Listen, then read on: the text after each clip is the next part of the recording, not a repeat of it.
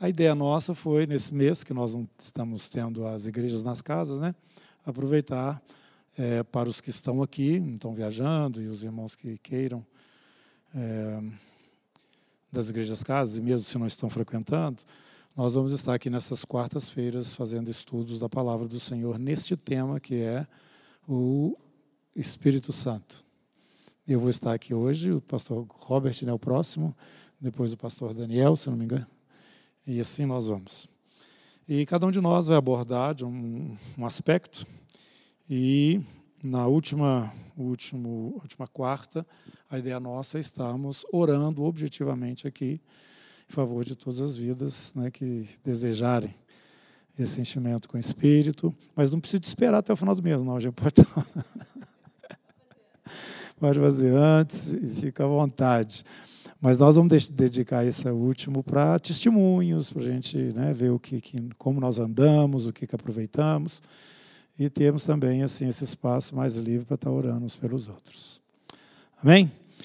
Bom, eu vou começar aqui explicando para vocês alguma coisa que eu entendo é, ser fundamental para todas as pessoas aqui na comunidade. Mas como nós não temos assim um espaço com todo mundo onde a gente possa estar falando isso, né?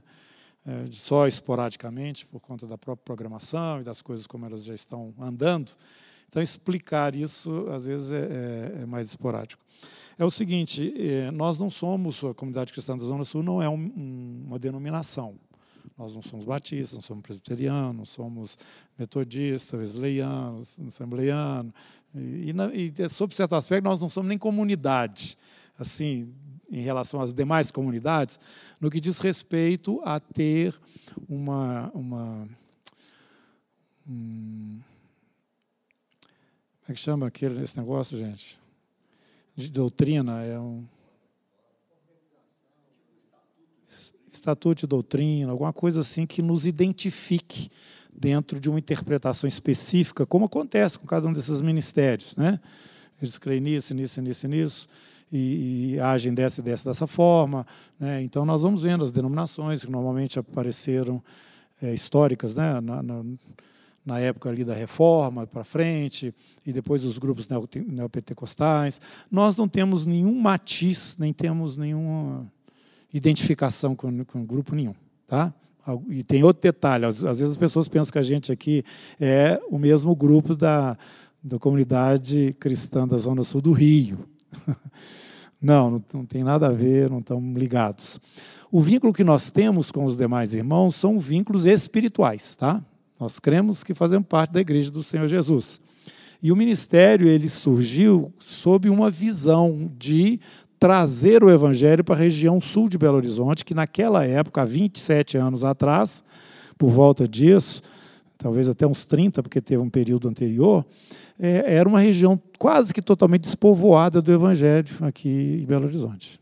Nós tínhamos só dois trabalhos aqui, que na região mais para cá da Zona Sul, que era a Igreja Presbiteriana, na Avenida Afonso Pena, com Getúlio Vargas, e a Igreja Batista Central aqui na do lado da Copasa, e tinha um grupo também de irmãos, que é o Ágape, que era o Ágape, que reunia numa sala ali na Savassi.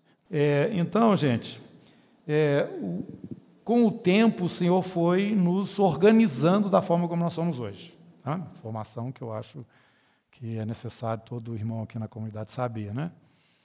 É, como que foi isso? Quando nós vimos que nós não poderíamos mais estar assim tão é, soltos, porque foram multiplicando os grupos nas casas, e a gente então alugou o Colégio Estadual Central para aquele auditório, no Mata Borrão. Ficamos lá no Mata Borrão todos os domingos, levava a turma para lá, e nós tínhamos um momento lá juntos, pregando a palavra, adorando o Senhor, e temos as nossas reuniões das, dessas igrejas. Né? Que naquela época não chamava igreja, não, era só, era só as reuniões nas casas. Bom, e, e, foi passando o tempo, nós fomos lá depois para o Pandiaca Lojas, lá na Praça da Assembleia, e, e, a coisa começou a crescer no sentido assim de tralha para carregar aos domingos para crianças, e a coisa foi crescendo, e nós ficamos então sem opção e fomos alugar um lugar. Eu tinha um temor de que, em alugando um lugar, nós estaríamos quase que naturalmente abrindo mão das casas. Por quê? Porque, tendo um lugar central, a tendência do pessoal, inclusive a própria cultura que nós temos, é ir de todo mundo para a igreja, né? entre, aspas. Um prédio. Não deu outra. não deu outra. Então, não que as, as, reuniões nas casas acabaram, mas as reuniões, elas, até certo ponto, murcharam, entendeu? Perderam aquele vício. Então, nós paramos em um certo momento, pedimos ao Senhor que nos orientasse no sentido do que, que nós vamos fazer estrategicamente, como é que nós vamos agir aqui. Foi quando nós começamos a ver esse trabalho em células que estava aparecendo aqui no Brasil. Tínhamos é, grupos, informações de trabalhos na África, no trabalho em Singapura, trabalho aqui na Colômbia, em outros lugares. E fomos então procurar nos inteirar no trabalho em células. Né? E no final das contas nós achamos que seria mais interessante esse trabalho aqui na Colômbia, da Colômbia, por ele ser mais, é, eu diria, é, mais parecido com a forma como nós funcionávamos mesmo como ministério e não era uma coisa tão complexa como era a proposta que tinha de Singapura, que nós já estávamos até olhando. Fui lá em, na Colômbia, como é que chama a cidade lá? Capital? Bogotá. Estivemos lá um tempo, observando o trabalho lá, e viemos e tentamos então trabalhar com células. Mas havia é, no coração não só meu, mas de alguns irmãos, de uma boa parte, depois de um tempo decorrido, um sentimento assim de que aquilo ainda não preenchia o coração da gente, que era uma coisa assim muito padronizada na forma de acontecer e que obedecia mais até uma uma uma organização, eu diria, entre aspas, empresarial, só transferindo para a igreja, tá? A forma de fluir, a maneira de distribuir, a como que acontecia a reunião, tudo muito formatadinho. Isso nos incomodava, por isso que a gente não punha o coração inteiro naquilo. No final também não vingou as células, e isso trouxe para nós uma preocupação. Mas nessa altura nós já tínhamos a nossa visão clara, né? reunimos e definimos que é implantar a o reino de Deus na zona sul de Belo Horizonte, indo até os confins da terra, e já tínhamos já experimentado dentro da nossa vivência essa questão do amor fraternal, que ficou muito claro para nós a necessidade de nós caminharmos como irmãos, não baseado na doutrina em si, a concordância na doutrina, mas pelo fato de que nós nascemos do mesmo Pai. Está escrito tá em João isso, né? Então nós já tínhamos isso integrado dentro da nossa experiência naquela altura. E é, então apareceu, né, surgiu aquelas sete sentenças que nós é, falamos sempre aqui, né? Como que eu devo amar meu irmão?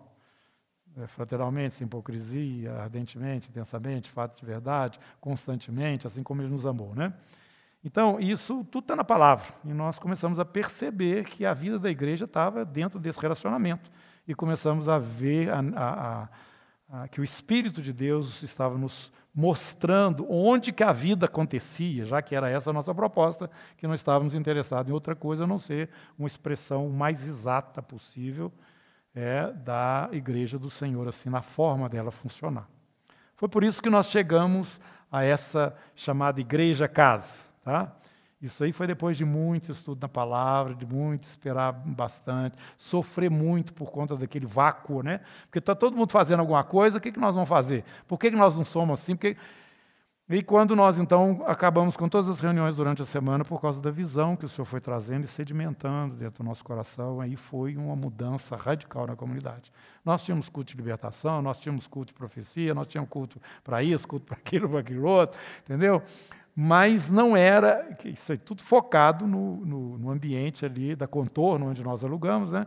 E, mas o Senhor foi nos mostrando que se nós queríamos realmente funcionar como igreja, nós tínhamos que abrir mão daquele formato. O formato não estava correto. Foi então quando nós abrimos mão de tudo aquilo, alguns irmãos ficaram assim meio desesperados, não sabendo o que, que, é, que a gente estava fazendo, achou que o negócio... E gente do lado de fora perguntando, ah, a comunidade acabou? Eu falei, até agora não, mas se Deus quiser, ela pode acabar. É só Ele mandar, a gente para de fazer o que Ele mandou fazer. Mas o que ocorreu foi o seguinte, que aos pouquinhos o grupo fiel, que entendeu que a direção que a liderança estava dando era uma direção fundada, fundamentada na palavra, e que não estava comprometida com o costume, com o formato né, pré-estabelecido, aconteceu então que nós aterrizamos na chamada Igreja Casa. Nós encontramos identidade nas Escrituras, no livro de Atos, e hoje nós podemos é, falar sobre isso e discorrer sobre isso com toda a liberdade, em qualquer ambiente, qualquer espaço. Não somos contra estratégias, nada disso, e outros ministérios está acontecendo, mas o que nós queremos é vivenciar a igreja simplesmente e não temos o compromisso de ficar é, replicando, né? É, como fala? Estratégias, né, que deu certo ali, que o irmão acha ali, outro ali, estratégia de evangelismo, quando a igreja não é só evangelismo, a igreja é o corpo de Cristo. Ela, inclusive, evangeliza. Né? Então, tem muita coisa. E nós não caímos no formato da igreja casa, onde nós estamos. Então, eu estou querendo mostrar isso para vocês, porque o Senhor foi, Ele mesmo foi estruturando a gente para que a gente fosse é, o que somos hoje. E sabemos que tem mais coisas para frente. E dentro desse período também, o Senhor colocou muito claro, dentro do nosso entendimento, a visão de que o ministério tinha que ser estruturado em cima de três bases, ou três colunas, a gente chama pilares, né, que tem uma ordem de importância: a adoração, a comunhão e o evangelismo. Tudo isso pautado por uma doutrina bíblica genuína, consistente, onde nós podemos então estar à vontade para ver os nossos dons se expandindo e crescendo, mas dentro de um formato que é esse hoje da comunidade. Nós temos a expressão da adoração aos domingos aqui, viemos aqui para adorar o Senhor. Né? Estamos caminhando nisso, aperfeiçoando e buscando cada vez ter uma adoração mais é, livre, genuína, verdadeira, que é o que Deus quer. Né? Estamos aprendendo a fazer isso. E temos as reuniões nas casas, que é o lugar da comunhão, o pilar da comunhão, onde os irmãos têm a oportunidade de se, conhecerem, orar uns pelos outros, carregar os fatos uns dos outros, vivenciar a vida cristã no nível prático do dia a dia. Ali é o lugar da comunhão. E nós temos também esse desafio para todo membro desse ministério, né? É, que entendam que somos responsáveis no lugar onde estamos para sermos essas testemunhas de Jesus e não ficarmos apenas em volta de programas evangelísticos, reuniões evangelísticas, quando na verdade cada um de nós é um evangelista. É isso que a Bíblia ensinou. Então, nós esperamos e trabalhamos para que cada membro desse ministério tenha isso, isso introjetado né, na vida dele, no sentido de que onde eu estou, eu sou um missionário. Não preciso ir para a África, como o Cezinho que está lá, não preciso ir para o Haiti, como o Léo e outros que estão lá na Tailândia, como a Claudinha. Não precisa, não. O Senhor te colocou num lugar, você tem a sua casa, você tem o seu trabalho, você tem a sua escola, você tem as pessoas com quem você tem um convívio próximo, você é a testemunha do Senhor ali. Então, esses três pontos, né, são fundamentais para que a gente possa ter uma vida cristã realmente consistente. Dentro dessas experiências, o Senhor tem nos mostrado a necessidade da intimidade com o Senhor, que tem uma expressão maior dentro da adoração. E nós com isso temos ensinado os irmãos que é importante ter tempo com Deus, tempo com a palavra e tempo com os irmãos. Né?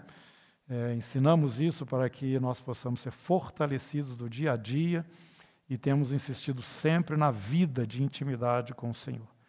É, dentro dessas revelações que o Senhor tem trazido, e, e uma, uma, que trouxe um foco muito grande para nós, que é a comunhão nas casas, é o amor fraternal. Nós aprendemos na carta de João que nós podemos ser ótimos em tudo, em todo o trabalho e serviço cristão, e mesmo assim está andando é, em escuridão. João fala que aquele que não ama o irmão está nas trevas, e anda nas trevas, e não sabe para onde é que ele está indo. E é irmão, e prega o evangelho, e dá estudo, e tem dom, mas não consegue perdoar, não consegue amar.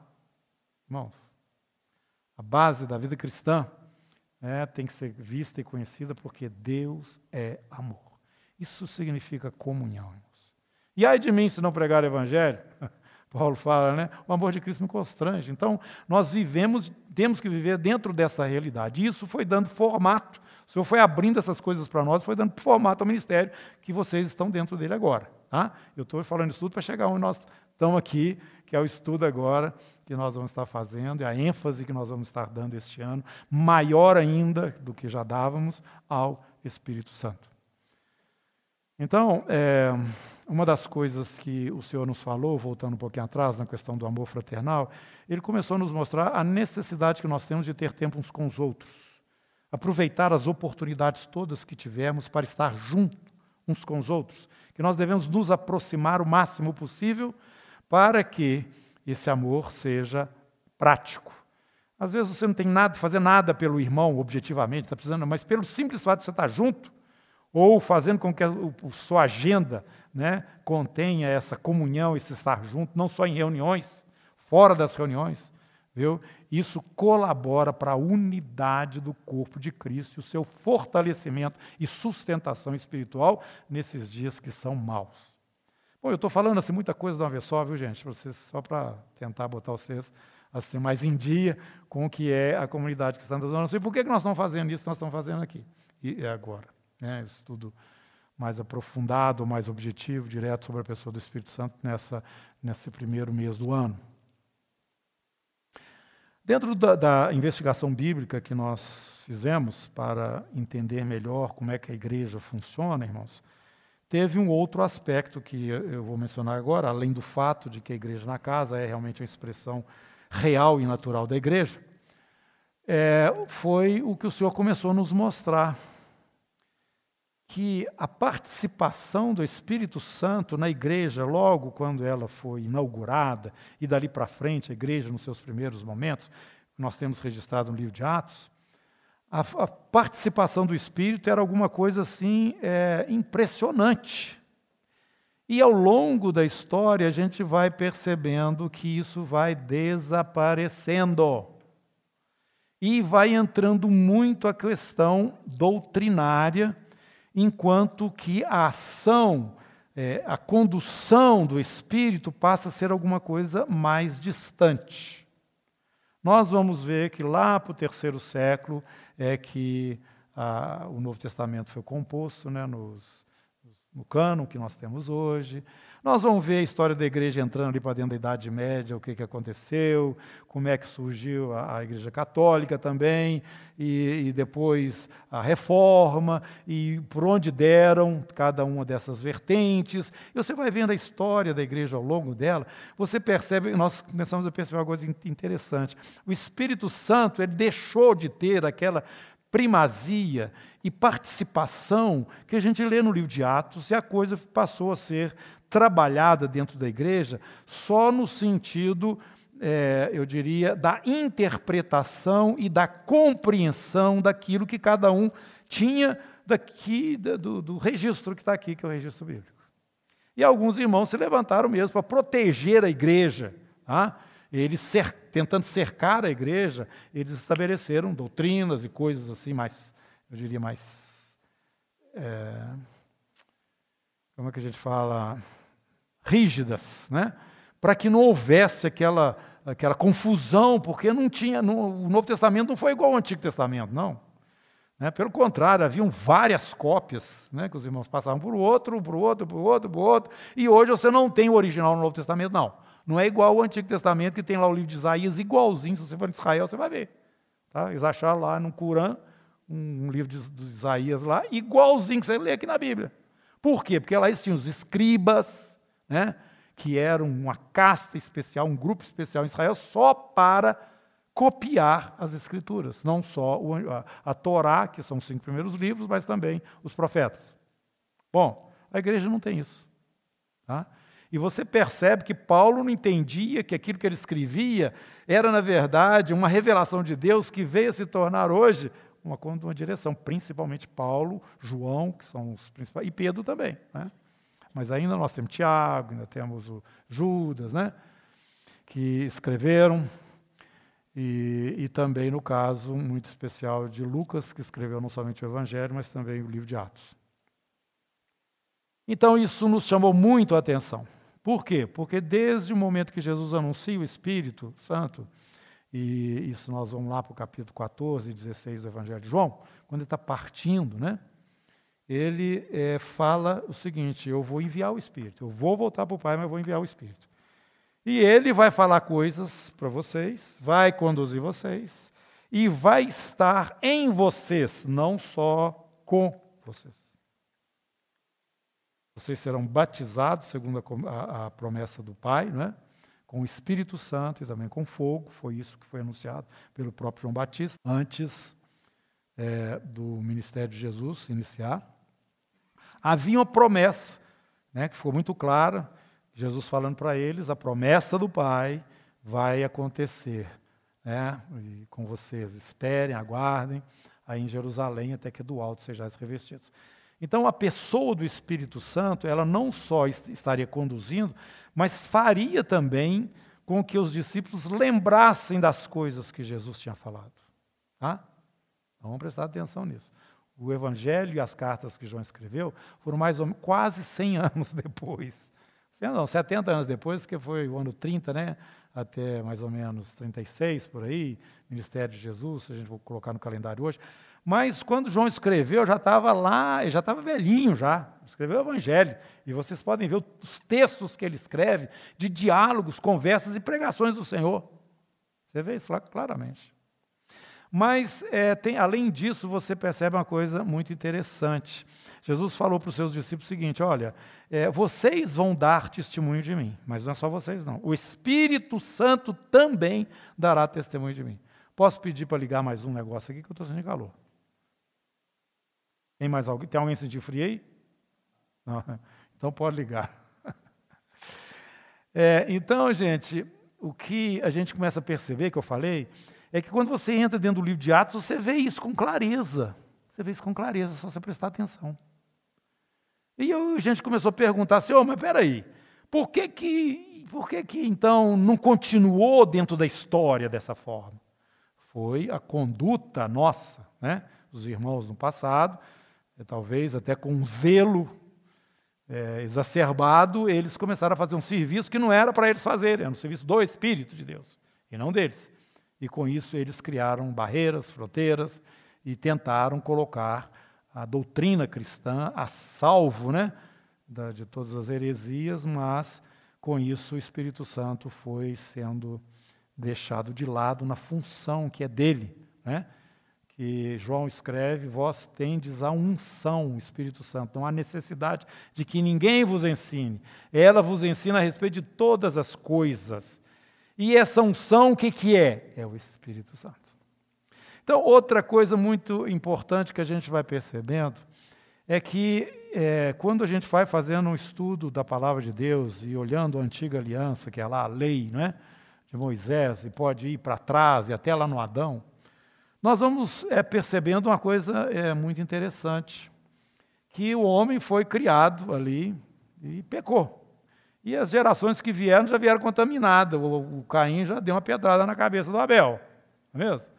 E o homem foi caminhando nessa direção carnal, porque o espírito dele morreu. Jesus, o Senhor falou: o dia que você pecar, também morrerá. Morreu o espírito, a alma entrou em, em desassossego e a carne foi morrendo aos pouquinhos. A gente começa a morrer a partir do dia que já nasce, não é isso? Então, isso acontece com todo mundo, é a herança que nós temos. Eu nasci em iniquidade em pecado me concebeu minha mãe. Esse, esse é alguma coisa que nós herdamos. Nós não somos, não vamos para o inferno por causa desse pecado, não, tá? É pelos que nós cometemos diretamente mesmo. Mas nós já herdamos uma tendência para o erro. Foi por causa desse erro que veio lá o dilúvio. Aí sobra só a família de Noé. E quando o Senhor está falando para Noé, o Senhor já fala: o coração do homem é ruim. A tendência dele é para ir para o mal mesmo próprio Noé. Né? Então, haveria necessidade de alguma coisa para, pelo menos, dar um, uma, uma forma de limitar é, a, a, essa ação do homem né? na direção do mal, no sentido assim de uma lei, de uma regra, tá? para ele não se, se destruir no final. Foi aí que veio a lei, Moisés. Veio um povo especial que Deus separou através de Abraão e veio a lei. A lei deu um punhado de regras, 613, para o povo, para eles andarem dentro daquilo. Mas o que, que Deus estava fazendo? Resguardando aquele povo para não fazer maluquice, para não entrar como os outros povos, para dentro de uma idolatria, para uma vida centrada neles próprios, de forma que haveria uma autodestruição que era a coisa normal. Né? Dentro dos povos. Chegava um momento que aquele, aquele, grupo desaparecia, mas isso tudo era fruto do próprio comportamento deles. Tanto que Deus fala para Moisés o seguinte: Eu estou levando vocês para a terra lá, que eu prometi para vocês. Agora, tem uma coisa: o povo que está lá, eu estou botando eles para fora, por causa. O Senhor explicou por quê. Por causa dos pecados daquele povo.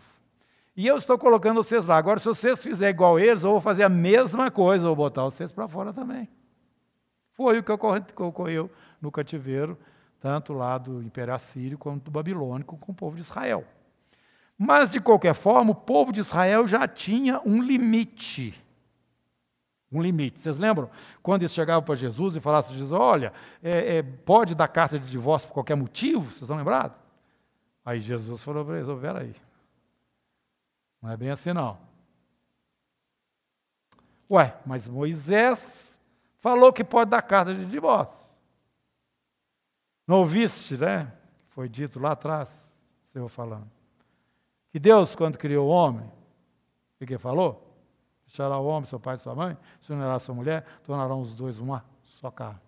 E o que Deus ajuntou, não separe o mas então, por que, que Moisés deu? Por causa de quê? Dureza do vosso coração. Então a lei foi dada por causa dessa situação já do homem mesmo.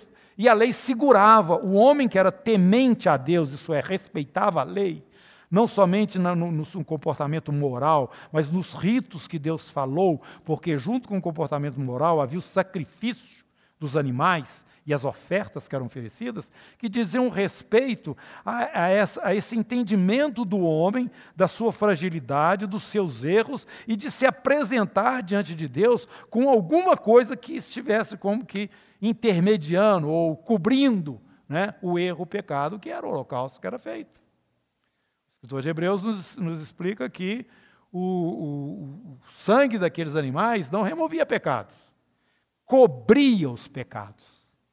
Então, o povo, pela lei, eles foram protegidos. E o apóstolo Paulo explica que a lei foi como um aio, um tutor, mas jamais foi dada no sentido de trazer a salvação para o homem, porque o homem não consegue, não anda à altura dela mesma. E Tiago fala: se você tropeça num, você tropeçou em todos. Então, essa condição né, é, do homem diante de Deus precisava de ser solucionada. E o povo de Israel tinha muita expectativa no Messias, mas mais no sentido político, tá? de ser realmente o descendente de Davi e colocar a nação de Israel na posição de, sobre todas as outras nações e ter tudo aquilo que a gente lê aqui na Bíblia, né, sobre o milênio, que os profetas lá no Antigo Testamento já falavam sobre ele, que é o governo do Messias na terra, coisa maravilhosa. Agora, eles não tinham esse entendimento de que era necessário alguma coisa acontecer na vida deles, de forma que eles próprios fossem transformados em outras pessoas, ou, segundo a Escritura nos fala, do Novo Testamento, em novas criaturas. Então Jesus chega e preenche esse espaço. O reino que eles queriam ainda não chegou. Tá?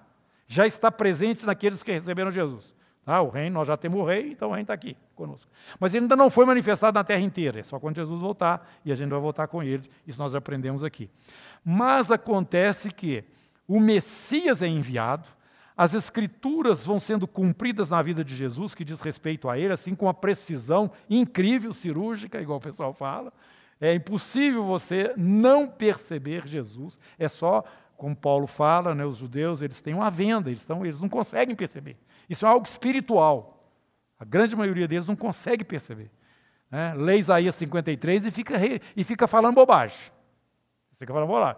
Tentando de todas as formas mostrar que aquilo não está falando a respeito de Jesus, está falando a respeito de Israel, ou está falando a respeito de Siqueira, mas é, é, é Jesus. Capítulo 53 de Isaías. Né? E vários outros que matematicamente, se você for olhar, é impossível acontecer com precisão aquelas coisas todas que o Antigo Testamento fala a respeito de Jesus. Até as 30 moedas de prata está lá. Ele entrar montado num jumentinho, as pessoas darem, eh, como é que é, tirar sorte da roupa dele e uma série de outras coisas. Que nem o próprio Jesus poderia fazer aquilo acontecer, tá? Ah, tudo bem, eu vou fazer isso aqui e vou dizer que está cumprindo isso. Não, estava fora da ação dele. Por exemplo, ele nasceu em Belém de Judá. Né, a própria roupa dele, né, que eles deram, lançaram sorte ali. Nenhum osso dele foi quebrado. E vai para vai frente. Várias outras coisas. Bom, então é, o que a gente vai entendendo é que a, presença do Messias atinge toda a proposta de Deus para nós, não só a expectativa, vamos dizer, de, do Messias ou do rei de Israel, mas ele vem trazendo a resposta para a humanidade. A promessa foi feita a Adão, lá atrás, ou melhor, mais objetivamente, para Eva, né? O descendente seu né? vai esmagar a cabeça da serpente. Ele vai sofrer um golpe no calcanhar, mas ele vai esmagar a cabeça da serpente. E depois você vai vendo lá, quando Deus chama Abraão, fala assim: em ti, Abraão, serão benditas todas as nações da terra. Por isso que os discípulos tiveram aquela dificuldade tremenda, estou chegando lá. Uma dificuldade tremenda quando eles é, estavam é, ali com Jesus, depois que ele tinha morrido, ressuscitado, eles falaram para Jesus: chegou a hora de começar o reino. Jesus fala para eles: então vos compete saber tempos ou épocas que o Pai reservou pela sua exclusiva autoridade. Vocês vão é para Jerusalém agora e vão esperar, porque o Espírito Santo vai vir sobre vocês. E aí vocês vão ser minhas testemunhas em Jerusalém, Judéia, Samaria, até os confins da terra. Olha, peraí, mudou? Não, não é que mudou. É que tinha um mistério oculto e que agora ele está sendo manifestado. Todas as promessas que foram feitas, elas, elas vão cumprir. Vocês lembram? Pedro, Tiago e João, que subiram comigo no, lá no Monte da Transfiguração? Eu falei para eles lá naquele momento todas estas coisas com relação ao Messias glorioso vai acontecer. Vocês me viram transfigurado lá. Aquilo é o momento em que eu estarei é, implantando, estabelecendo o reino que vocês viram previamente. Mas, agora não. Agora o Evangelho tem que ir nos quatro cantos da terra, que é o cavalo branco do Apocalipse, o primeiro cavalo que saiu com o cavaleiro vencendo e para vencer. Então, meus irmãos, enquanto Jesus já tinha anunciado, ele não for anunciado em todas as etnias da terra, ele não vai voltar. Por quê? Porque o plano de Deus não, não fica em Israel receber o seu Messias, o seu grande rei. Não. Diante do trono, tem pessoas de todas as tribos, povos, línguas e nações diante do trono de Deus. Então, o propósito dele é muito maior e ele vem agora revelando algo que estava oculto, um mistério que se chama igreja. Então, estou dizendo essa história toda para vocês. Pelo seguinte, porque quando Jesus estava ali reunido com os discípulos, ele falou que ele enviaria o Espírito Santo, ele estava voltando para o Pai, e o Espírito Santo, assim como eles, também estaria dando testemunho dele, e estaria falando tudo que ele queria falar para eles, fazendo eles lembrar, e ainda falaria coisas para eles que eles não tinham condição de ouvir naquele momento. Vocês já leram isso lá na Bíblia? Capítulo 16, de João, Evangelho João? Podia dizer ainda para eles. Mas que o Espírito faria isso. Espírito, Espírito. Espírito Santo. Os discípulos viveram com Jesus aquele momento, aqueles três anos e meio de uma forma ainda não definitiva, no sentido da, da manifestação da igreja do Senhor. Eles não tinham notícia disso. A visão deles era só Israel. Eu expliquei isso aqui para vocês. É, nos cultos aqui, eles não tinham visão nenhuma da igreja, eles nem sabiam o que era isso. E Jesus também não falou muito sobre isso, não. Ele só fala igreja lá em Mateus, no capítulo 16 e 18. Igreja no sentido dos discípulos que sairiam de dentro do sistema, eclésia, né, do mundo, e se juntariam a ele. Mas quando ele vai falando nos últimos momentos que ele está com os discípulos, um sermão ali, chamado Sermão do Aposento Alto, depois da ceia ali, quando ele estava com os discípulos, né, antes da ceia, ele fala a respeito de como é, estaria acontecendo dali para frente na vida dos seus seguidores, seus discípulos. E abriu a porta para a chegada do Espírito Santo, quando então eles deveriam, eles teriam essas revelações que eles ainda não tinham. Então, gente, eu quero que vocês prestem atenção nisso. O Espírito Santo, ele é também a plenitude da promessa de Deus no sentido da salvação que hoje nós usufruímos em Cristo Jesus. Ele não veio fazer o papel da, da, da lei, de só nos segurar de não, faz, de não fazer coisa errada, não. Ele veio e nos dar a condição, nós, os seguidores do Senhor, de viver a vida que o próprio Jesus viveu entre nós. Sabe, Jesus foi cheio do Espírito Santo. Sabiam disso? Quando ele foi batizado nas águas, quando ele saiu, veio sobre ele o Espírito. Só aí, então, ele começou a desenvolver o seu chamado aqui na terra. Teve, então, três anos e meio de ministério, mas pleno do Espírito Santo. Então, e agora nós vamos para a Bíblia. E nós vamos é, caminhar aqui no livro. É,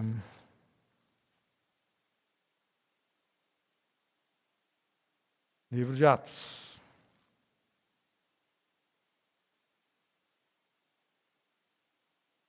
Antes de Atos, nós vamos aqui no, livro de, no Evangelho de João mesmo.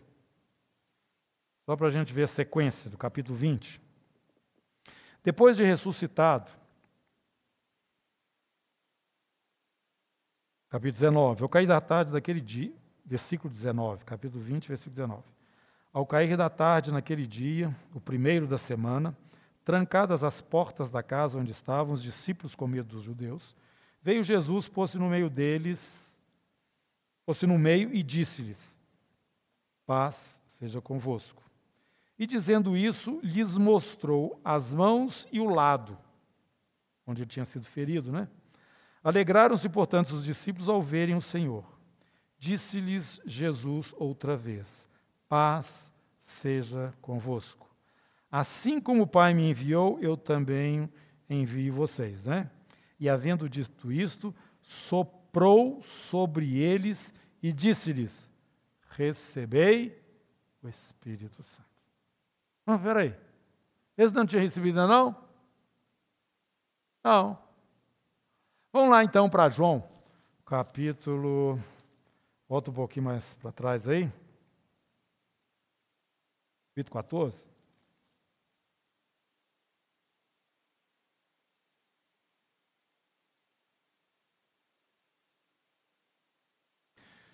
No capítulo 14 está escrito o seguinte, versículo 18. Não, 18, não, 16. E eu rogarei ao Pai, e ele vos dará outro consolador, a fim de que esteja para sempre convosco. O Espírito da verdade que o mundo não pode receber, porque não vê nem o conhece.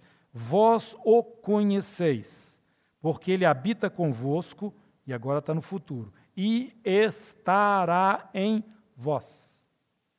Ele estava presente no meio deles, mas ele ainda não estava neles. Então vamos entender isso. Tá? Vamos entender a presença do Espírito Santo dentro de nós. O caso dos discípulos é diferente do nosso, porque os discípulos estavam andando ali com Jesus. Ainda não havia ainda esse momento acontecido da vinda do Espírito Santo, né? e a igreja não tinha começado ainda. O Espírito estava ali com eles. Pelo simples fato também de Jesus estar lá, né? O Pai, o Filho e o Espírito estão ali presentes. Mas Jesus fala, ele estará em vós. E aqui, no, depois que Jesus morre e ressuscita, o texto que nós lemos, no capítulo 20, versículo 22, e havendo dito isso, soprou sobre eles e disse-lhes: Recebei o Espírito Santo. Eles então já tinham recebido o Espírito Santo, né? quando, Atos agora, eles estão ali reunidos naquele momento de despedida, Jesus voltando né, para os céus, é, versículo 1, capítulo 1, versículo 1. Escrevi o primeiro livro ao Teófilo, isso é Lucas é, relatando, né? É, relatando todas as coisas que Jesus come, é, começou a fazer e ensinar, até o dia que, depois de haver dado mandamentos por intermédio do Espírito Santo, aos apóstolos que escolhera, foi elevado às alturas. A esses também, depois de ter padecido, se apresentou vivo com muitas provas incontestáveis, aparecendo-lhes durante quarenta dias e falando das coisas concernentes ao reino de Deus, e comendo com eles, determinou-lhes que não se ausentassem de Jerusalém, mas esperassem a promessa do Pai, a qual disse ele: Vocês ouviram de mim.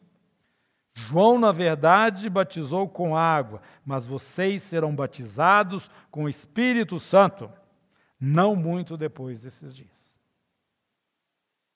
Então os que estavam reunidos lhe perguntaram: Senhor, será esse o tempo em que restauras o reino a Israel? Porque até aquele momento só vinha Israel esperavam só Israel. Tá? Para eles era o Messias de Israel. Essa era a principal coisa que Jesus não podia falar para eles naquele momento que eles estavam reunidos ali, antes de Jesus ser traído e preso. Ele não podia falar porque eles não tinham condição de imaginar a presença de um gentio ou dos gentios dentro das promessas de Deus e de uma revelação futura de salvação de Deus, a não ser somente para Israel.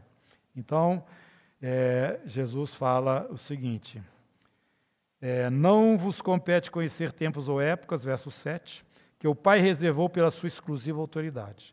O que vocês vão fazer agora é o seguinte: vocês vão receber o poder quando descer sobre vós o Espírito Santo, e vocês serão minhas testemunhas em Jerusalém, Judéia, Samaria e até os confins da terra. Dita essas palavras, foi Jesus elevado às alturas à vista deles, e uma nuvem o cobriu dos seus olhos. E estando eles com os olhos fitos no céu, enquanto Jesus subia, eis que dois varões vestidos de branco se puseram ao lado deles e lhes disseram: Varões galileus, porque estáis olhando para as alturas? Esse Jesus que dentre vós foi assunto ao céu, virá do modo como o viste subir.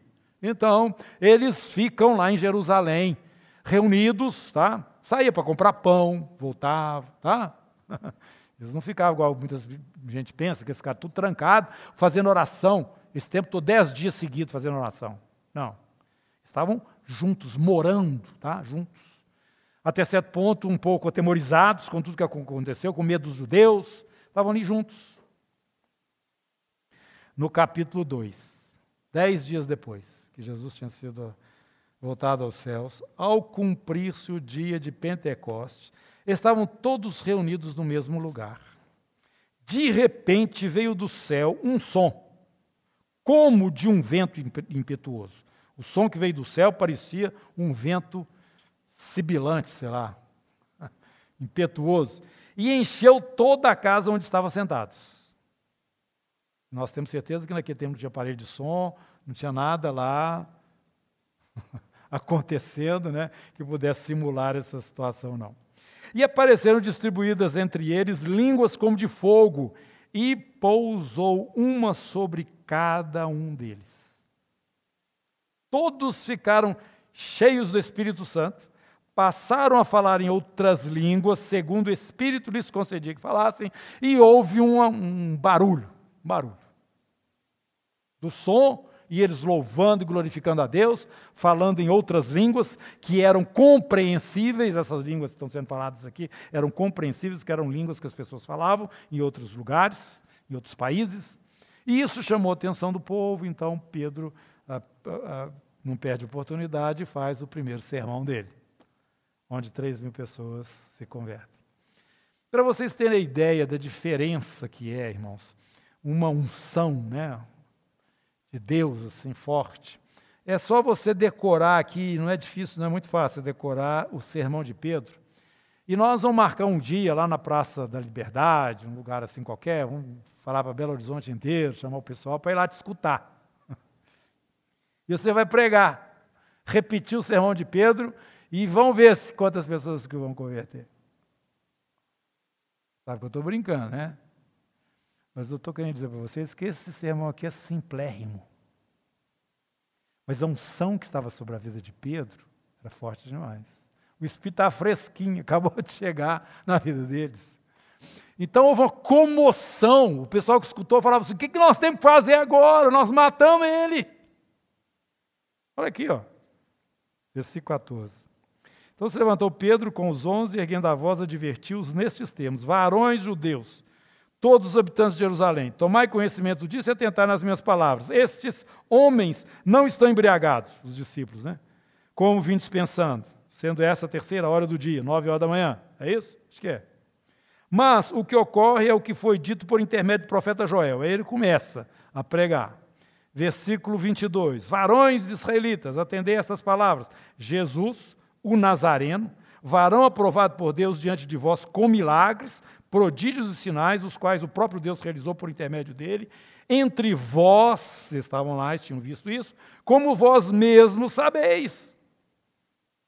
Sendo este entregue pelo determinado desígnio e presciência de Deus, vós o matastes, crucificando-o por mãos de iníquos. Provavelmente, ou quase que certamente, estava lá nesse momento gente que falou o seguinte, lá naquele dia que estava lá na frente de Pilatos: crucifica-o, crucifica-o. Vós, no meio de vós, tá? Então, versículo 37, vou pular aí, não vou ler o sermão todo, não. Ouvindo eles estas coisas, compungiu-se-lhes o coração e perguntaram a Pedro e aos demais apóstolos: o que, que nós vamos fazer agora? Irmãos, né, no sentido de que são judeus também, né? Respondeu-lhes Pedro: Arrependei-vos, cada um de vós seja batizado em nome de Jesus Tá? O, o batismo em nome de Jesus é diferente do batismo de arrependimento de João Batista. E é diferente do batismo com o Espírito Santo. Então presta atenção, nós vamos ter que abrir essas coisas aí. Arrependei-vos, cada um de vós seja batizado em nome de Jesus Cristo, para a remissão dos vossos pecados, e recebereis o dom do Espírito Santo. Vou usar essa expressão o batismo no Espírito Santo, a imersão no Espírito Santo. É isso que vai acontecer. Tá? Vocês têm que fazer essas coisas, essas três coisas. O que, que nós vamos fazer? Nós matamos ele. O que nós vamos fazer agora? Arrepende, porque não foram os judeus matar Jesus, não somos nós que matamos Jesus com os nossos pecados. Todo mundo sabe disso, né? Arrepende dos seus pecados. O evangelho começa com arrependimento, gente. Arrepende dos seus pecados. Submete ao batismo, confessando Jesus como seu Senhor e Salvador. E recebe o batismo do Espírito na sua vida. Então, o que eu queria que a gente aqui começasse a separar são essas coisas. Nós vamos ver todas elas aqui claramente, na Bíblia, no livro de Atos. Então, o que ocorre ali naquele dia quando 3 mil pessoas são converteram? 3 mil pessoas se arrependeram. 3 mil pessoas desceram até lá, não sei onde é que foi, que eles arrumaram água, se foi no tanque de Siloé, se foi lá no outro, de Betesda, não sei onde é que eles arrumaram água para esse povo todo. Provavelmente batista presbiteriano, metodista, não sei. Os batistas vão ficar bravos se eu falar isso aqui. Né? Se arrependeram, desceram as águas, foram batizados ali, como Jesus falou, em nome do Pai, do Filho e do Espírito Santo. O batismo é o nome de Jesus, tá? Mesma coisa. E receberam aquilo que eles viram os discípulos recebendo ali naquela manhã. Foram cheios do Espírito Santo.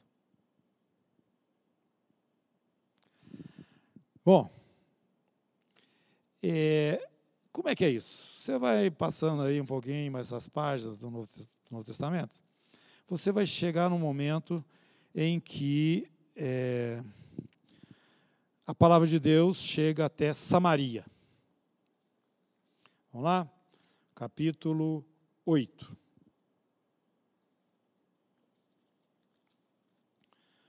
Aí quem foi pregar lá? Foi o Filipe. Filipe Diácono. Não é o Filipe Apóstolo, não. Filipe Diácono foi para Samaria e começou a pregar o evangelho para os samaritanos. Versículo 4, capítulo 8, 4. Entremente os que foram dispersos iam por toda parte pregando a palavra. Filipe, descendo a cidade de Samaria, anunciava-lhes a Cristo. As multidões atendiam unânimes às coisas que Filipe fazia, ouvindo-as e vendo os sinais que ele operava. Os espíritos imundos e, os, e muitos possessos saíam gritando em alta voz, muitos paralíticos e coxos foram curados. Houve grande alegria naquela cidade. Ele estava pregando o evangelho, pregando Jesus. Havia certo homem chamado Simão, que ali chama, é, é, praticava mágica, iludindo o povo de Samaria, insinuando ser ele um grande vulto, ao qual todos davam ouvidos, do menor ao maior, dizendo: Este homem é o poder de Deus, chamado grande poder. Aderiam a ele porque havia muito os iludira com mágicas. Quando, porém, deram crédito a Filipe, que os evangelizava a respeito do reino de Deus e do nome de Jesus Cristo, iam sendo batizados, assim homens como mulheres. Mesma coisa que aconteceu lá no, no, com os judeus, no dia de Pentecostes. Eles arrependiam e eram batizados em nome de Jesus. E o que, que acontece aqui? E muitos sinais e milagres, Filipe estava realizando ali no meio deles, verso 14. Ouvindo os apóstolos que estavam em Jerusalém, que Samaria receberam a palavra de Deus, enviaram-lhe Pedro e João, os quais, descendo para lá, oraram por eles para que recebessem o Espírito Santo. Então tem três coisas aí: arrependimento, batismo nas águas, em nome de Jesus, ou em nome do Pai, do Filho e do Espírito Santo, e o batismo do Espírito Santo. E o batismo do Espírito Santo trazia alguma coisa. Pedro e João, quando colocavam as mãos sobre aqueles que creram, tá? já tinham sido batizados nas águas do batismo em nome de Jesus, eles recebiam. Mas como que, que se sabia que eles estavam recebendo o Espírito Santo? Como que sabia? Tinha alguma coisa que acontecia com esse pessoal. Tá? Dentro do livro de Atos, nós temos um fato comum, ou mais presente, relatado nesses momentos, que era o fato de, das línguas, falar em línguas. Aqui não está falando que eles falaram em línguas, não. Mas está falando bem claramente que era visível quando o Espírito chegava sobre essas vidas. Porque este Simão estava querendo ter o poder de colocar a mão sobre os outros para que eles também recebessem o Espírito Santo, e ele estava disposto até a pagar para isso. Então, nós estamos aqui vendo com muita clareza esse momento em que sobre os samaritanos veio o Espírito Santo.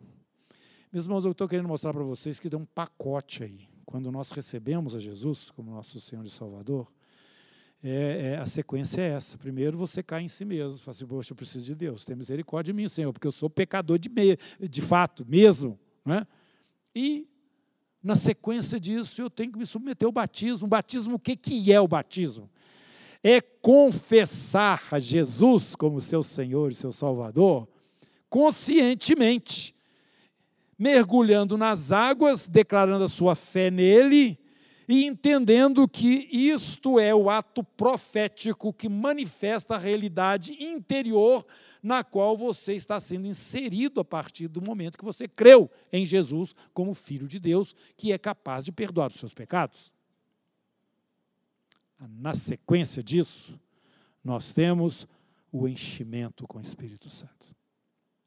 Eu quero destacar, separar essas duas coisas, irmãos. O crer e o ser cheio do Espírito, o crer para a salvação e o ser cheio do Espírito, porque, na verdade, nós temos vivido como igreja uma boa parte do tempo, eu já disse isso aqui para vocês, com o Espírito Santo fora do lugar dele. Você vai andando na história e você vai percebendo que o Espírito Santo ele ficou assim meio que de lado pela interpretação de alguns que foi colocando até a ideia que é vigente até hoje, que hoje não tem mais isso porque nós já estamos com o cânon completo do Novo Testamento, não precisa mais dos dons espirituais, não precisa mais de todas essas coisas que a igreja primitiva viveu, que hoje nós já temos a revelação completa. É um argumento. Mas o Espírito Santo não falou isso, não. Pelo contrário. Jesus falou o seguinte: vocês precisam de poder se eu aceito a Jesus como meu Senhor e meu Salvador e morro, aqui eu confesso Jesus, me arrependo dos pecados, confesso Jesus meu Senhor, e tem um colapso aqui, morto, estou dando um exemplo, tá? Eu vou para o céu, gente, sem ter sido batizado nas águas, sem ter recebido o batismo com o Espírito Santo, eu vou para o céu, tá? Porque acontece nesse momento que eu creio o mesmo que aconteceu quando Jesus sopra o Espírito. Eles tinham o Espírito, mas eles ainda não estavam cheios do Espírito. Espera em Jerusalém até que do alto sejais revestidos de poder. A mesma coisa ocorre conosco hoje, igreja. Quando você crê no Senhor Jesus, você está salvo. Ele é o selo. Nós vamos ver isso lá em Atos, Atos não, é Efésios, que vamos começar a estudar agora em mês de fevereiro. Tá? Ele vem e te sela como propriedade de Deus. Isso aqui é de Deus. É meu. Tá? Você foi transferido do império das trevas para o reino do Filho do seu amor. Você é do Senhor, porque você confessou. Se com a tua boca confessares a Jesus como Senhor, em teu coração creres que Deus ressuscitou dentre os mortos, serás salvo. Todo aquele que invocar ao Senhor será salvo. Pronto. Agora, isto não significa que está tudo completo na vida daquelas pessoas que vão continuar vivos aqui na terra. Tá? Você aqui na terra precisa ser batizado. Porque o batismo é um testemunho não só para a sociedade, porque é um ato público em volta de você, de que você tomou outro rumo, que sua vida é outra, mas também é um testemunho para os anjos e demônios. Eles sabem que ali foi feita uma decisão irreversível na sua vida. O pessoal lá do Oriente entende isso melhor do que nós aqui no Ocidente. Vou explicar isso para vocês. Talvez vocês até já saibam, mas se não sabem, vai ficar sabendo hoje. Se nós vamos lá para Israel, vamos lá para o Oriente Médio, vamos lá para aquele pessoal que é muçulmano, e lá para aqueles lados que tem outros, outras coisas lá, se você, é, para eles não faz diferença se você é católico, protestante, se você é, é qualquer coisa. Só para eles é ser cristão. Você é cristão? É, eles põem até na, na, na, certidão de identidade, como é que é? Carta de identidade. Está escrito lá, se você é cristão, se você é muçulmano, se você é hindu, se você é qualquer coisa. Eles põem lá, na sua carta de identidade. Então, para você, para nós cristãos, quando alguém lá se converte, se torna, se torna um cristão, o negócio é ruim demais. Os muçulmanos querem até matar. Né? Acontece isso por causa da, da doutrina deles lá. Mas ainda não é uma coisa muito radical. Para eles, não. Eles entendem que aquilo pode ser alguma coisa assim da pessoa que está ah, tá com a cabeça meio fora do lugar, e está fazendo umas pesquisas aí, uns estudos esquisitos, depois passa. Agora, se eles sabem que essa pessoa foi batizada, a família põe para fora de casa. Ele é deserdado e essa pessoa é como se não existisse mais para eles. Batismo. Foi batizado? Até não ser batizado ainda tem esperança. Foi batizado? Acabou. O batismo é para que nós, é para nós que vamos continuar andando aqui, caminhando aqui nesse mundo. Não é para a sua salvação, você já está salvo. Você já vai para o céu, você creu, pronto, acabou. Agora, mas você precisa de uma definição diante do mundo visível e invisível, e isso é através do batismo. Quem crer e for batizado, Jesus fala, à medida que vocês forem evangelizando, serão salvos. Agora, quem crê será salvo, independente do batismo, no sentido de que, se ele for daqui para a glória, ele já está justificado diante do Senhor pelo fato de ter crido apenas. Apenas. Isso não vem de vós, é dom de Deus, né? A salvação é pela fé apenas. Bom, mas, assim como o batismo é necessário, porque nós vamos continuar aqui, o batismo das águas, né, batismo cristão, o batismo no Espírito Santo é hiper fundamental. Porque você, agora sendo uma nova criatura, você vai viver num ambiente hostil contra você o tempo todo. Você vai ter que confrontar o mundo que está ao seu redor, você vai ter que confrontar Satanás, que vai se levantar diretamente, e você vai ter um, um pior ainda. Você vai, pior do que o diabo tem. Você não acredita, não, mas tem. Tem um pior do que o diabo, que é você mesmo. sua carne. Está dentro de você. Que corre aí na sua veia. Tá? A velha natureza. Se você não tiver o poder que está escrito aqui, Paulo falou o seguinte lá para os irmãos em Corinto: Olha, quando eu fui ter convosco, eu não fui com ostentação de linguagem, com sabedoria, porque isso não adianta, isso não tem poder contra a sensualidade, não tem poder contra a carne, isso não tem poder contra Satanás, isso não retém o avanço do mundo. Agora, se vocês forem cheios do Espírito, a coisa muda. Vocês vão começar a ver as coisas num plano totalmente diferente. O homem espiritual julga todas as coisas, mas ele mesmo não é julgado por ninguém. Ah, é princípio da carta aos Coríntios, nós já estudamos. Então, irmãos, para nós que vamos continuar aqui e temos a responsabilidade como cidadãos celestiais de avançar o reino de Deus através do nosso testemunho, nós precisamos deste poder, que é o Espírito Santo na nossa vida.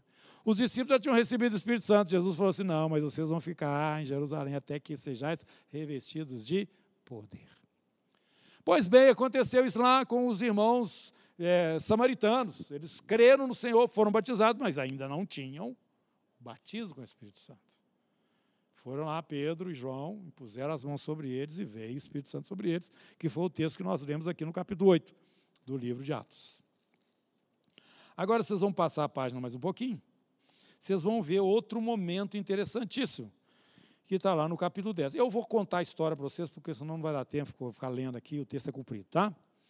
Acontece um fato interessante. Eu disse para vocês aqui, já tenho ensinado isso aos domingos quando eu ministro, muitas vezes, que é, isso que Jesus é, falou para eles quando estava aqui ainda, não posso falar certas coisas para vocês, o principal disso era o mistério, que é a igreja, tá? Que eles não tinham condição de entender e receber que os gentios estavam participando dessa mesma graça que eles. Pois bem, já aconteceu com os samaritanos, vocês viram? Samaritano para eles era pior do que cachorro. Aconteceu com o samaritano.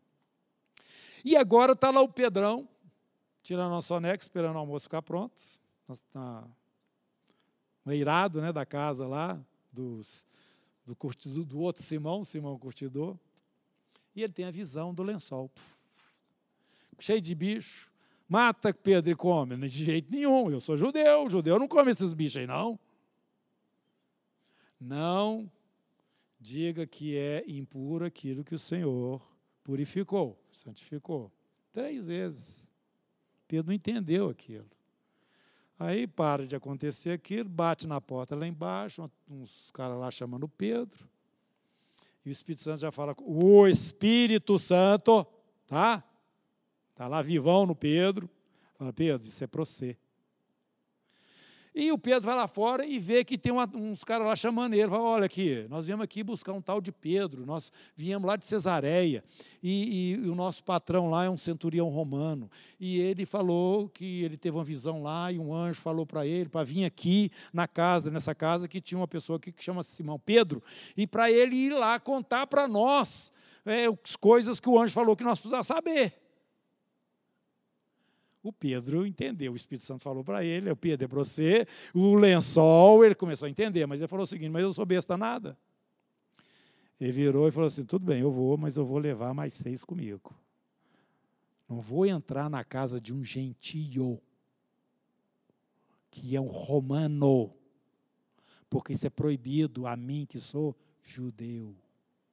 Eu não vou fazer uma graça dessa. Mas já que o Espírito Santo está mandando, eu vou. Mas ele levou os testemunhos com ele. Chegando na casa de Cornélio, Cornélio recebe muito bem, tem uma turma lá na sala esperando Pedro, né? E o Cornélio dá a palavra para ele, o que, que é que você tem para nos falar? E Pedro então começa a falar a respeito de Jesus, do ministério de Jesus para eles, e ele ainda tá, parece assim, meio desconfiado, o que é que eu estou fazendo aqui na casa desse homem? E enquanto ele falava, irmãos, veio o Espírito Santo porque já estava convertido. o Cornélio já estava convertido. Ele já recebeu tudo assim de boca aberta, coração aberto, que foi entrando dentro dele. E ele foi recebendo aquilo tudo. Mas também o anjo mandou, né? Encontrou com o anjo, não é possível. Tinha que abrir a boca mesmo para receber. E ele foi abençoado ali naquele instante. Eles foram batizados no Espírito Santo. Olha, que o batismo com o Espírito Santo veio antes de serem batizados nas águas. De tão sedento que estavam lá. Pedro ficou assustado. Como que pode isso? Esse pessoal não é judeu. Como que eles podem estar recebendo o batismo com o Espírito? Os samaritanos, tudo bem, eles têm uma religião parecida com a nossa e tal, estão ali junto da gente, vizinho e tal. Agora, um romano, um pagão, come carne de porco, camarão, e só para exemplificar, né? Então, o que, que ocorreu, gente? Aquele momento o Espírito Santo confirma mais uma vez né, que o Evangelho não é só para o judeu, é, para o samaritano, como Jesus falou, e eles não entenderam. Vocês vão ser minhas testemunhas em Jerusalém, Judeia, Samaria, até os confins da terra. E Deus usou o próprio Pedro, que ele tinha prometido para o Pedro, ele falou para o Pedro: Eu vou te dar a chave do reino dos céus, e você vai abrir, Pedro. Pedro abriu no dia de Pentecostes para o judeu, Pedro abriu quando impôs as mãos sobre o samaritano lá em Samaria, e Pedro abriu na casa de Cornélio, o gentio. Jesus é maravilhoso. E o Espírito Santo, em todas essas ocasiões, visitou indistintamente. Não interessa se é samaritano, não interessa se é gentil igual a gente, não interessa se é judeu, este é o evangelho que tem que ser pregado a todas as nações. E na sequência disso, no livro de Atos, vocês vão ver a conversão de Paulo e Paulo ser levantado como o apóstolo enviado diretamente do Senhor para os gentios, objetivamente. Agora, irmãos, eu quero que eu chamar a atenção de vocês que tudo isso quem fez foi quem? Espírito Santo. Capítulo 19, no livro de Atos. Nós vamos separar isso aqui agora, finalmente. Paulo estava voltando da sua terceira viagem missionária. Ele estava em Corinto, e lá em Corinto ele passou um ano e seis meses lá com um casal conhecido nosso aqui já, é a Priscila e o Áquila. Né? O Áquila a Priscila eles eram, trabalhavam na mesma. É, eles eram. Para que esse negócio aqui? Eu, não, eu pedi, mas não escrevi nada no final. Mas vocês anotaram aí. Né? Se quiser referência, endereço, pode me perguntar aqui que eu coloco. Mas é o seguinte: ele estava voltando de Corinto, onde ele tinha lá, ele, ele morou lá com a Priscila e Áquila, que eram judeus, né, que estavam foragidos, não foragidos não, foram expulsos de, de Roma e foram parar em Corinto. Paulo encontrou com eles lá e Paulo pregou para eles, eles converteram. Paulo frequentava a sinagoga junto com eles, ensinava a respeito de Jesus, e eles eram então convertidos. E Paulo teve aquele ministério lá em Corinto de um ano e seis meses, né, pregando o evangelho. Os cristãos saíram de dentro da sinagoga, né, porque começou lá o testemunho dele, e já era uma igreja tanto pelas cartas que nós conhecemos, a de 1 e 2 Coríntios, Paulo escrevendo aqueles irmãos a partir da cidade de Éfeso, mas era uma igreja já estabelecida. Pois bem, ele terminando esse período dele lá, ele pega a Priscila e Áquila e volta com eles até Éfeso, mas na verdade Paulo estava indo para Jerusalém e de Jerusalém ia para Antioquia, que era o princípio dele, a, a sede, a igreja de onde ele saía era Antioquia da Síria, né, para as viagens missionárias dele. Então, ele estava de volta, mas ele queria estar em Jerusalém. Tinha, estava é, programado para passar por Jerusalém. Mas deixa Priscila e Áquila lá em, lá em Éfeso. O, o barco passa por lá, e deixa eles lá, e eles ficam morando ali em Éfeso, esse casal. E Paulo fica lá, acho que é uma semana só. Só fica de passagem e vai embora. Pois bem, é óbvio que esse casal frequentava a sinagoga, e já eram cristãos e já, de alguma forma, testemunhavam para os judeus lá. Mas nesse íntere, quando Paulo começou é, a, a, terceira viagem missionária dele, nem tinha chegado em Éfeso ainda, chega lá um irmão chamado Apolo. Esse Apolo é, converteu assim, sem ninguém pregar para ele. Ele não é de Jerusalém, ele é da, da, da Líbia, tá? ele é de Alexandria. Alexandria não é na Líbia, não, é no Egito. É em outro lugar lá. É, é, deixa eu ver aqui. Esqueci o nome do lugar lá. Com Barnabé. Não, não é esse.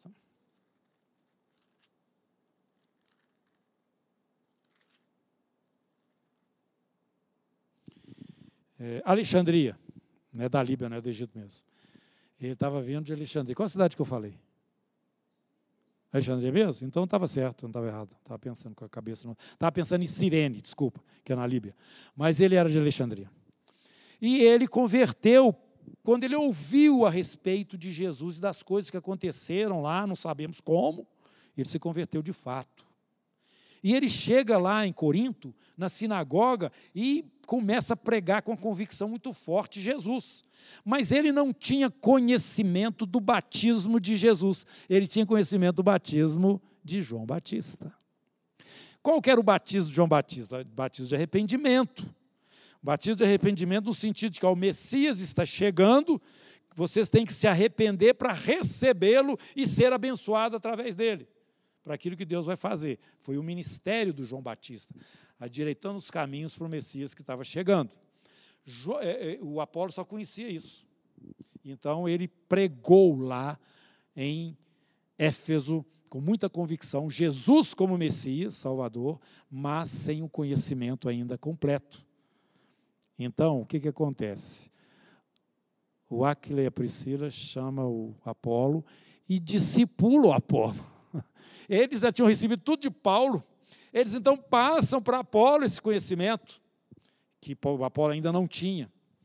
E quando Apolo sai de, de, de, Éfeso e vai, me parece para diretamente para Corinto, ele recebe, é, ele sai e vai para outro lugar.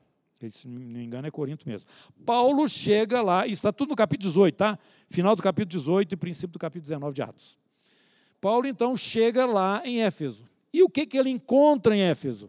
Ele encontra discípulos cristãos em Éfeso, irmãos cristãos em Éfeso, mas que não tinham sido nem batizados em nome de Jesus e que nem tinham sido batizados no Espírito Santo também não. Mas que já eram cristãos. Capítulo 19.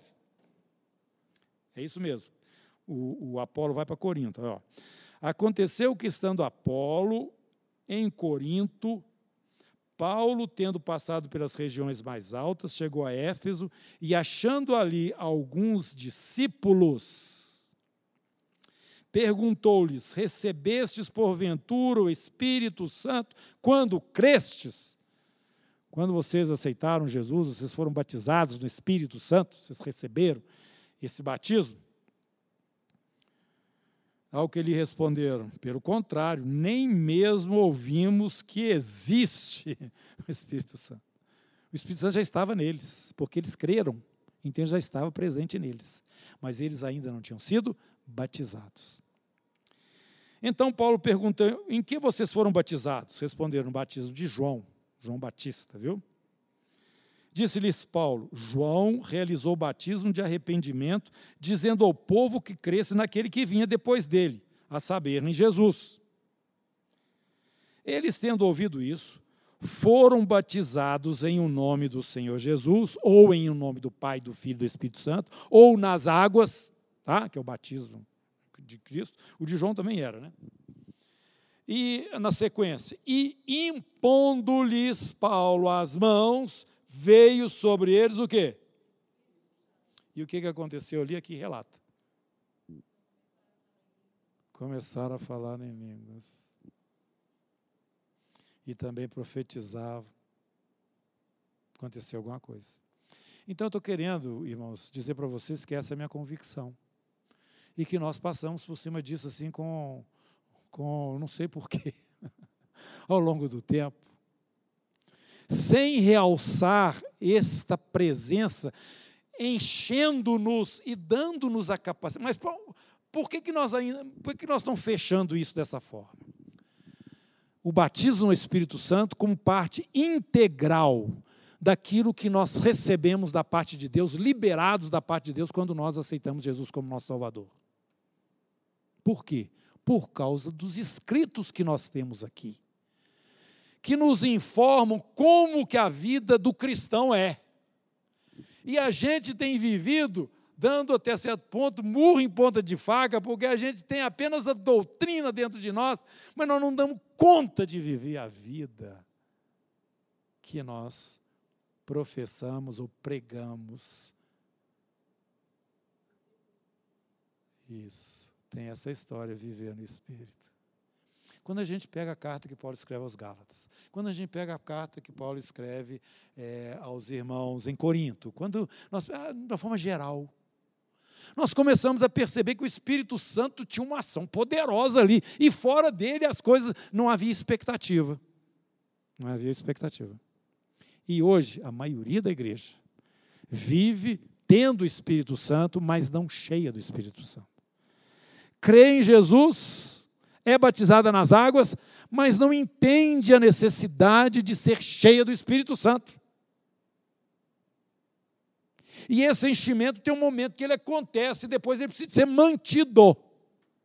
Quando a Bíblia fala o seguinte, Paulo está falando, falando entre vós com salmos, hinos e cânticos espirituais, vocês vão estar sendo cheios do Espírito, vocês estarão mantendo esse enchimento que chegou na vida de vocês a partir do momento que vocês receberam o batismo ou a imersão neste que é o poder de Deus para que você tenha autoridade para testemunhar. Isso eu falei domingo aqui, gente. Se o Espírito Santo não nos traz essa plenitude, nós não temos o poder de resistir aquilo que nós temos que resistir. Nós somos cristãos cabisbaixos, porque a carne nos domina, Satanás tem uma vantagem de, de condenação na nossa vida, e o mundo fica entrando aos pouquinhos na nossa vida, e você fica. Hum, o que, que eu faço, Jesus? Essa vida perrengue, de crente perrengue, entendeu? Que fica esperando os outros fazer aquilo que ele que tem que fazer como representante de Deus, no lugar onde Deus o colocou. Então, eu queria dizer para os irmãos: esse ano nós vamos perseguir o batismo no Espírito Santo e as consequências disso dentro desse ministério em todas as pessoas. Claro que nós não vamos obrigar ninguém, pode ser que o irmão tenha um entendimento diferente disso que eu coloquei aqui, e vem lá, o irmão tal falou isso, o outro doutor em, em, em divindade falou aquilo, o outro não sei o que lá, não tem nada disso, ou já passou esse negócio. Bom, você fica com aquilo que você quiser ficar, mas eu estou com a Bíblia aqui, estou te mostrando, e o que eu estou te falando aqui não foi uma visão rápida, não. Foi não. Nós estamos vendo aqui nas Escrituras um argumento claro que é apresentado para vocês no que é lido, e eu estou falando outra coisa ainda. Eu estou falando que no conteúdo daquilo que foi escrito nas cartas, onde estão as doutrinas da vida cristã, da igreja, tá? existe ali algo que nós percebemos que está faltando em nós. De uma forma geral que eu estou falando isso. No sentido de uma vida vitoriosa em Cristo Jesus. Uma vida onde você tem autoridade e poder sobre a sua carne, uma vida onde você não, não, está, não está com medo ou escondido, porque em volta de você só tem pessoas é, é, que são agressivas no sentido de, da palavra de Deus ou das coisas do Senhor, ou que não aceitam, que esse negócio é um negócio totalmente antiquado, fora de, fora de moda, que a pessoa é burra, ou então ela é quadrada, conservadora, blá, blá, blá. Você se posiciona ali no meio daquela situação com clareza e tranquilidade. E confronta esse pessoal no poder de Deus poder de Deus. Está cheio do Espírito. Foi isso que aconteceu com esse pessoal aqui, ó, ó, o Estevão. O Sinédrio, meus irmãos. O Sinédrio era a corte suprema do povo judeu.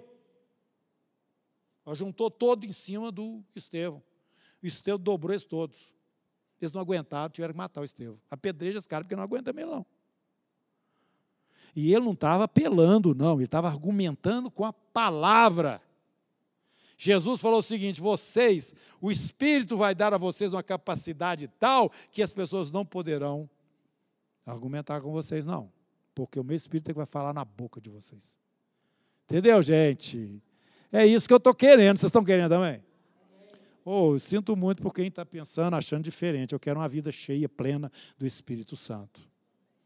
Tá? Nós vamos confrontar Satanás. Como eu falei que domingo, tem crente que tem medo do diabo, gente fica assustado com o demônio, com o capeta. Eles é que tem que ter medo da gente. E, aliás, tem. Enquanto você não tem essa convicção e essa bênção na sua vida, do enchimento do Espírito, eles aproveitam disso, porque sabem que você não tem, não tem moral, autoridade. Tá? Não tem. Agora, quando você está cheio do Espírito, ele não passa perto, não. Porque sabe que vai sair mesmo. A autoridade do Senhor na sua vida vai suplantar o poder do adversário, em todos os sentidos. E você vai começar a ser transformado do lado de dentro. Porque nós pensamos que nós vamos mudar e sermos mais puros, mais santificados, pelo esforço que nós vamos fazer de reter as paixões da nossa natureza carnal e caída, a nossa alma descontrolada, que nós temos que fazer. E nós não damos conta de fazer isso hora nenhuma. Agora, quando você começa a andar no Espírito, o Espírito faz isso para você. Aliás, ele não espera que você faça isso porque você não dá conta. Mas ele faz isso em nós. E depois de um tempo, você olha para dentro de você, você sabe que você não é o mesmo. As pessoas que estão em volta de você percebem o amadurecimento espiritual que existe na sua vida. Quem que fez isso? Espírito Santo. Então, terminando aqui, tá? o nosso nossa administração, estudo, eu queria que vocês é, levassem isso que nós já colocamos aqui, os textos que eu já passei para vocês, podem verificar e esquadrinhar. Se tiver alguma pergunta, nós estamos por aqui mesmo, pode vir durante a semana aqui, ou então aos domingos mesmo, se for uma coisa mais rápida, e nós vamos estar aqui disponíveis para estar te esclarecendo o que pudermos. Mas o caminho é esse, é ser cheio do Espírito Santo. E se você já foi cheio, manter, manter-se cheio, tá?